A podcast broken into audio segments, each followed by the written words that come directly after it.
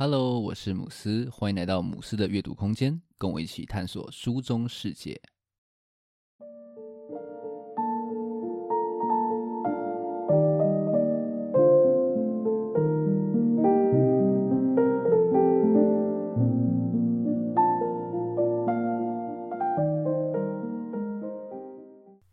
今天是我们节目的第一集。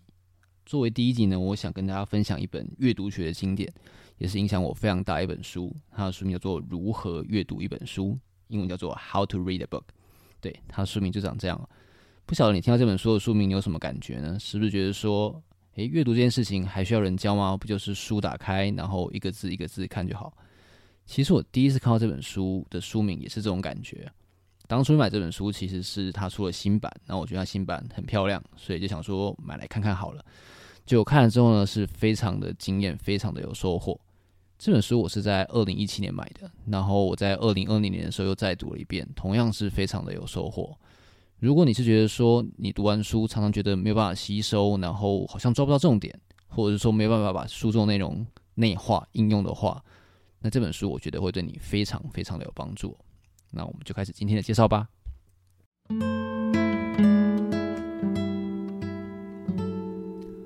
这本书的开头，作者就是说，这本书是写给把阅读当做增进理解的人来阅读哦。他认为说，嗯，作者跟读者一开始是处在不对等位置哦，读者是在比较低的位置去跟比较高程度的作者去学习，所以所谓的理解呢，就是将这样不对等能力克服到一定的程度以内。那他用一个非常传神的方式来形容阅读，他认为阅读呢，就是向缺席的老师学习。因为这这本书它不会回答你嘛，所以你必须要自己阅读，然后自己向书中提问。接着呢，我们要自己去找到答案。那要问怎么样的一些问题呢？作者认为你至少要回答四个基础的问题哦。第一个是整体来说，这本书到底谈些什么？第二个问题是作者细部说了什么？怎么说的？第三个问题是这本书说的有道理吗？是全部有道理，还是部分有道理？第四个问题是这本书跟你有什么关系？那我觉得这四个问题是基本上不管你面对任何形式内容，都可以用这四个问题来检视自己有没有真的去理解哦。那接下来我们就要进入这本书的重头戏，我们要告诉你如何用四个层次的阅读去真正透彻的理解一本书。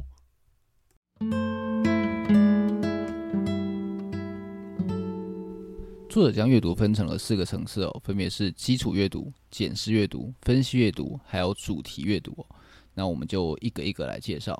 首先，第一个是基础阅读，简单说呢，就是你受过基础教育的母语者应该都具备的阅读能力哦。作者在书中有去讲解一些美国在教学阶段如何去训练一个读者拥有基础阅读能力的一些方式哦。我觉得这部分主要是在讲古了，跟台湾可能也不太一样。读起来是蛮有趣的，但是如果你只是单纯想要学习阅读方法的话，这部分我觉得是可以跳过的。那接下来就是所谓第二层检视阅读。检视阅读简单说呢，就是你快速的去扫描一本书的内容啊，然后用最快速度去理解一本书的概要。那检视阅读可以分两个步骤，分别是略读跟粗读。略读就是英文常听到所谓的 skim，那它目的就是我们可以快速去了解一本书的内容架构。那我在书店选书的时候，其实也非常常用这个方式去快速确定自己要不要买这本书哦。那这边我就分享四个我在书店也蛮常用的方式。首先当然是先看书名啦，书名可以马上让你知道说这本书大概想要讲些什么。那接下来作者建议可以先看一下序，因为序是等于是作者自己告诉你这本书大概在讲些什么。那只有看序呢，你可以大概知道这本书作者想表达的一些概念，他想要传达出来一些东西哦。第二个是研究目录页。这个是我过去看在看这本书之前，我自己很少做部分哦，因为我以前会蛮担心说，诶，看目录页的话会不会就雷到自己哦？但是作者是非常建议我们可以先看目录页，因为目录其实是一个最快可以让自己了解一本书它的架构的一个方式哦。那很多作者其实也花蛮多心思在他的目录上面的，那我们可以借由看作者所建构出来这个目录，去快速了解一本书的架构。我是觉得说，如果是实用性的书籍的话，那看目录页其实对了解本书的架构是非常有帮助的。那如果是小说的话，我觉得就不需要去累自己了。那第三个就是作者建议可以挑几个跟主题相关的篇章来看哦。比方说你想看的是一本时间管理的书，那你你想要看说我要怎么去列待办事项，那你就可以看书中关于待办事项的章节，去看跟自己合不合拍。那第四个其实是我就是我最常在书店做部分了，就是你就东翻翻西翻翻，然后可能读个一小段或几页。对，那这个借由这方式，其实是快速了解说自己跟这本书到底合不合拍哦。比方说你可能对这个主题有兴趣，啊，诶，这本书也有讲，可是你读一读觉得，嗯，这个作者的叙述方式你自己没有很喜欢，那可能这本书就不那么适合你哦。那通常如果你在书店，翻到某一个段落，然后你读得非常的津津有味，很有兴趣，那或许就表示说，诶，那我 maybe 可以把这本书带回家了。检视阅读的第二个部分是所谓初读，那初读作者指的是快速的去将一本书读过去哦。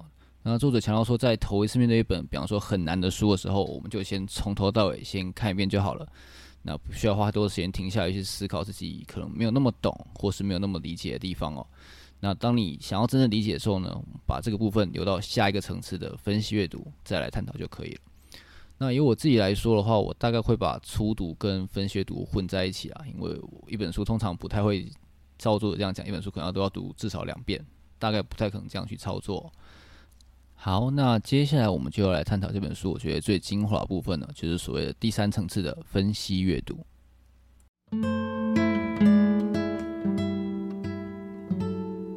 第三层次的阅读呢，就是所谓的分析阅读，指的是呢要彻彻底底的去理解一本书哦。那照作者的说法，就是读到这本书成为自己为止。那要怎么做到这种境界呢？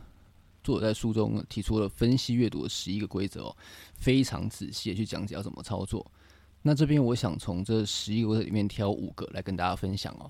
首先是第一个，尝试呢去使用一个单一的句子，那最多就几句话。去描述整本书的内容哦，那你可以这样想，比方说你今天读完一本书啊，那你有朋友问你说，诶，这本书在讲些什么？那这个时候你当然不可能把书中所有内容去细靡遗跟他讲嘛，你不能把所有的小故事啊、案例啊全部跟他说，你一定是很快的，在几句话内就告诉你的朋友说，诶，这本书大概在讲什么？然后你的感觉是什么？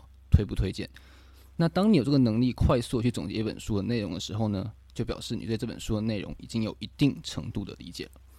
那再来是第二规则，你要去找到作者想要解决的问题哦。一本书，尤其是实用类的书籍，作者一定有想要解决的问题。比方说一本时间管理的书好了，那一定会提到很多跟时间管理相关的问题，想要去解决。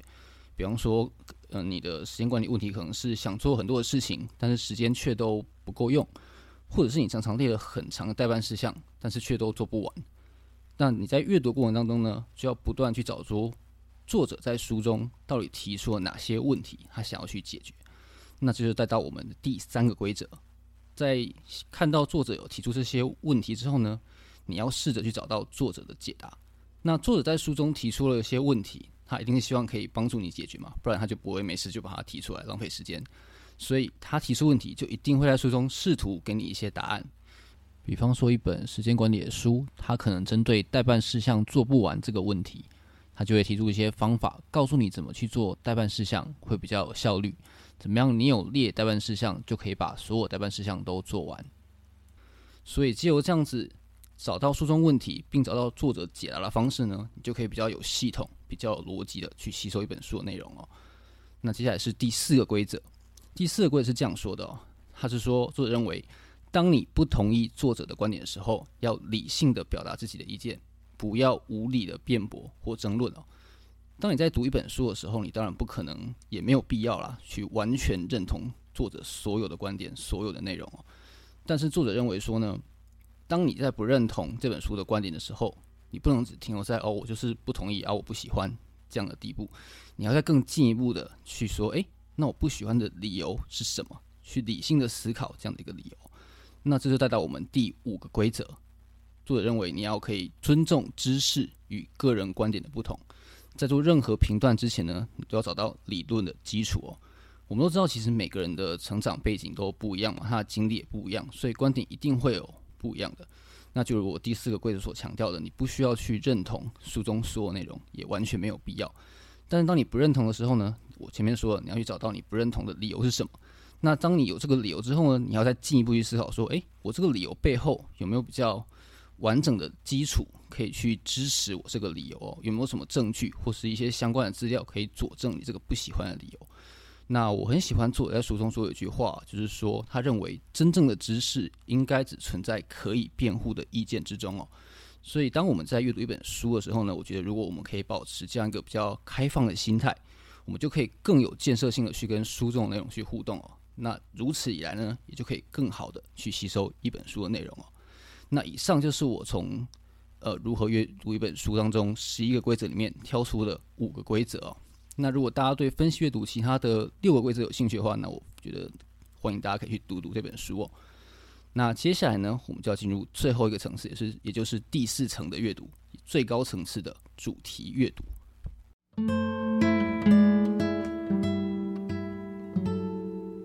第四个层次的阅读呢，就是所谓的主题阅读。那顾名思义呢，就是你要针对一个主题去阅读。那在这个层次的时候呢，已经不是专注于一本书了哦，你是要针对一个主题去阅读。所以呢，首先你要先有一个想要研究的主题，再接着呢，再根据这个主题去选定你想要阅读的相关的书籍哦。比方说，今天你想研究的主题是阅读好了，那你可能就去找一些相关教你怎么阅读的一些书哦。那这边我也分享一些我觉得很不错的阅读书籍，比方说像是斜杠时代的高效阅读法，或是极简阅读。或者是说如何读懂一本书。那当你设定好主题之后，你也找完这些相关的书目之后呢，你就可以开始去读这些书，然后去找跟你想要研究的主题相关的章节浏览哦。那前面说过，因为你是针对一个主题去阅读，所以其实你是不用每本书一个字一个字全部都要读完的。你只要找每本书当中相关的章节来阅读就可以了。比方说，今天我想学的是我阅读的时候我要怎么去做笔记好了。那我就可以把我刚刚找到所有相关阅读的书都找来之后呢，我就去找里面相关的内容。那接下来呢，我们就是要靠自己去连结、整合每本书当中关于如何写笔记的内容哦，等于就是靠自己去比较有系统的整理散落在不同书籍当中跟你想要研究主题相关的内容哦。老实说了，我觉得主题阅读算是蛮难的。那我自己其实也不常用这样的方式来阅读。那对一般读者来说，我觉得其实只要把第三层次的分析阅读做好，其实就已经很足够了。好，那以上就是如何阅读一本书里面所教我们的四个层次的阅读哦。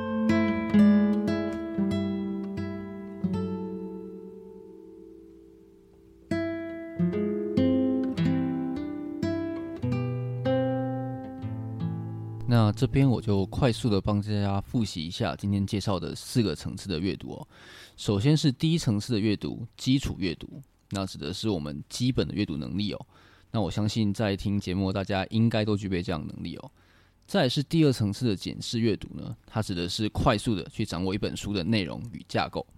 那第三层次的分析阅读呢，则是透过像是总结书中的内容啊，或是找到作者想解决的问题与答案等方式。去彻底的了解一本书的内容。那最后第四层次、最高层次的主题阅读呢，则是针对想要研究的主题去找相关的书目，那再试着去连接整合每一本书中跟你想要探讨的主题有关的内容。那基本上呢，这边的分享其实是比较适合这种实用类的书籍了。那在如何阅读一本书的后半段呢，它也有针对不一样类型的，像是历史啊、哲学啊、科学啊。